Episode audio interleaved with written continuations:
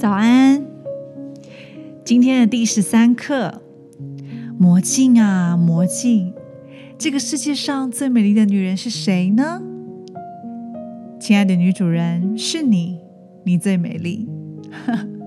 今天这堂课呢，叫做魔镜，魔镜。那我就想起这个童话故事，当女巫在她自己的镜子面前问这个问题的时候。他那个镜子永远说谎的告诉他这个答案，于是他就信以为真了。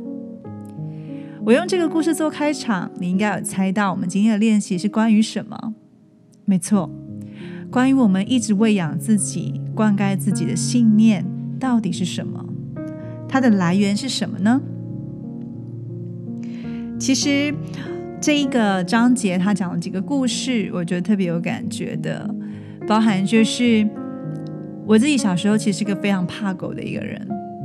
我对狗的恐惧呢，是来自于我小时候五岁的时候被一个大土狗追了两个巷子。那我那时候人啊这么小，然后狗那么高大，我自然而然就很害怕它会把我吃掉。而且你知道那种吠啊叫啊是非常的持续性的，我就开始怕狗了。甚至是很小很小的贵宾啊。博美啊，只要会跳的生命我都害怕。我觉得他们就是要来欺负我的。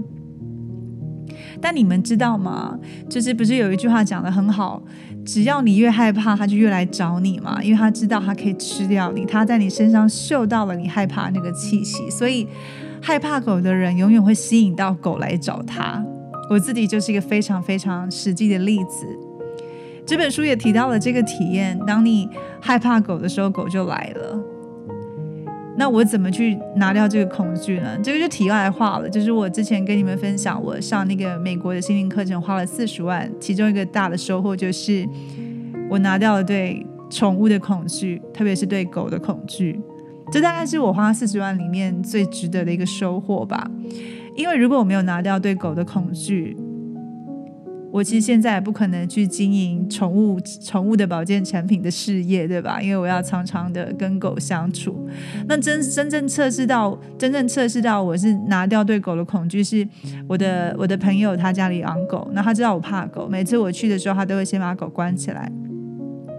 那那时候我上完心灵课程之后，我去他家做客，其实我没有特别跟他讲我上了心灵课程。我去他家之后，他说：“哎，我把小白关起来。”我说：“不用啊，我现在已经可以跟狗相处。”他说：“真的吗？怎么可能？因为这种心灵的恐惧是很久的嘛，大部分人觉得是很难去排除在外的。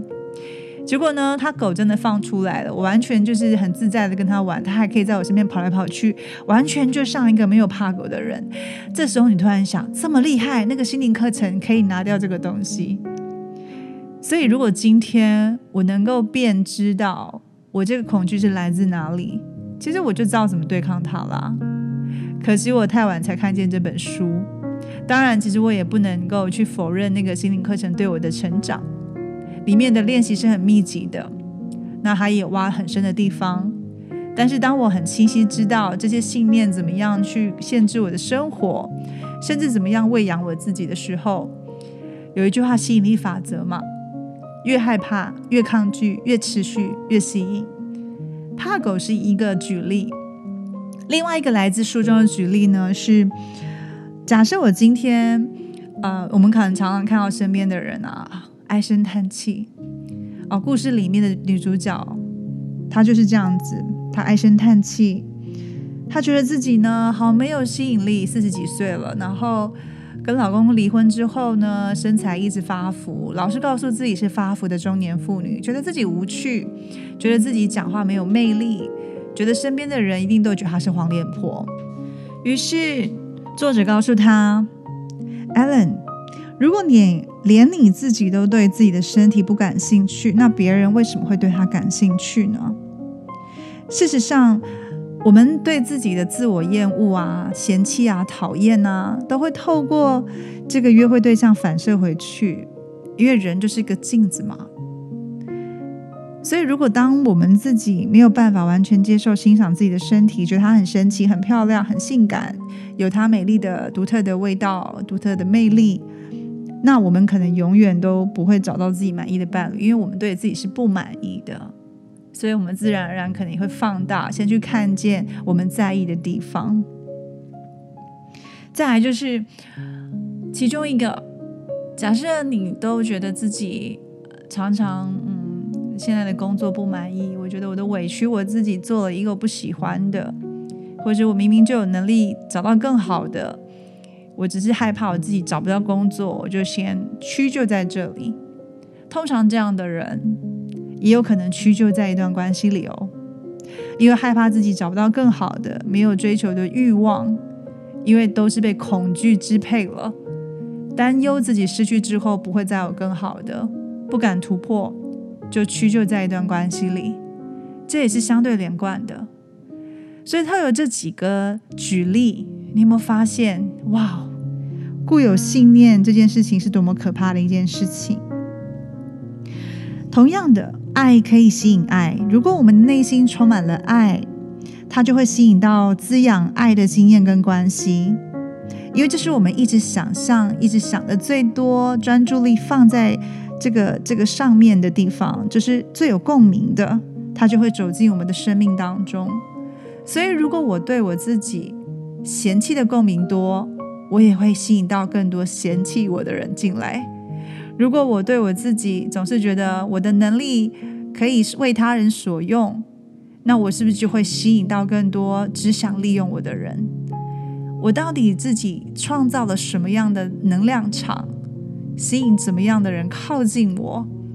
这个就是我们可以去检视一个很重要的关键。所以吸引力的定律就是，如果我们对某件事情的感受越强烈，它就越容易出现，越持续越吸引。越担忧越容易发生，这就是为什么我们常常生活当中想，呃，希望拥有的东西，可是常常其实我们一直要去想，看着我们要的愿景，而不是看着我们要的顾虑跟担忧。因为如果我们想到的是恐惧、顾虑跟担忧的时候，我们专注就会让它发生。所以，当我们全神贯注的去做我们想要的结果。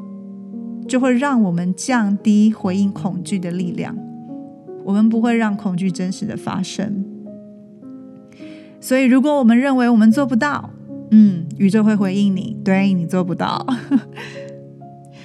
所以，如果我自己认为自己不讨人喜欢，嗯，那么你是正确的，真的没有人喜欢你。就算如果真的有一个爱我的人出现，我还会一直想办法帮他找理由来放弃我。帮他找找一些挑挑剔我的方法。那如果我自己呢，摆脱他们之后呢，我就又陷入了受害者。对，你看，我真的是没有价值，他们不爱我，我就是不会煮饭，我不够温柔。所以这样的剧本还要演多久呢？如果我们觉得自己不值得被爱，我们自然就不会吸引到真正爱我们的人。所以现在。该是让我们看着这个魔镜，用真诚的语言面对它，讲出我们配得感的话。我们就是值得被爱的，我值得，我是值得被爱的，我很有魅力，我很棒。所以，当我们真诚的面对我们的内心，不用强迫我们的魔镜对我们说谎，来给我们假象的信心。今天的练习就是一个非常非常棒的练习，它可以透过我们自己看见自己现在处在的位置。所以拿出你的日记本，写下这些问题的答案。首先，你可能列出从零到十的等级。零呢，代表你认为自己未来的人生绝对不可能拥有爱；十呢，表示你自己内心肯定知道自己一定会有爱。你在哪一个级别呢？是绝对没有爱，还是肯定会有爱，还是这个几分的过程当中去跑呢？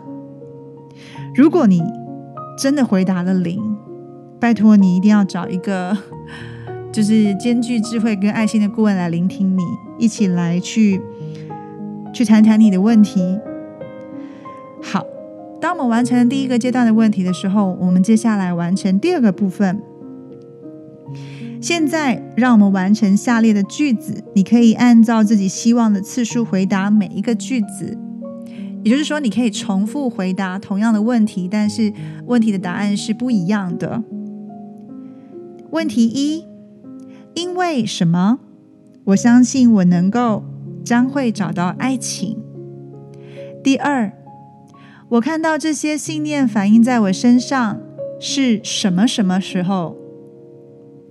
第三，因为这个事情这个原因，我担心自己不能也不会找到爱情。第四，我看到这些信念反映在我身上是什么时候？第五，我用什么方式对待自己，其他人也同样这样对待我，是在什么时候？第六，不再适合我，而我也愿意放下的信念是什么呢？第七，适合我，而我也愿意加强巩固的信念是什么呢？这七个问题，在你做练习的过程当中，你可以不断的去练习它，可能回答很多次都没有问题的。而今天的加分行动呢，就是让我们呢可以做一段冥想，把注意力集中在自己的呼吸上，释放任何紧张的感觉，保持你的身体静止，准备接纳很快就会来找你的真命天子。并且感受他就坐在你的面前，所以如果你是男人来做这个练习，你会想象的前面是你的真命天女，她已经坐在你的面前了。你不一定可以看清她的面貌，但是你可以体验到的是，她坐在你的面前，给你爱，给你支持，打开你的心房，你感受到它注入，给你满满的关怀、温暖。让你自己去体验这种与自己真命天子天女连结的这种感受，这就是我们今天的练习喽。我们明天再见。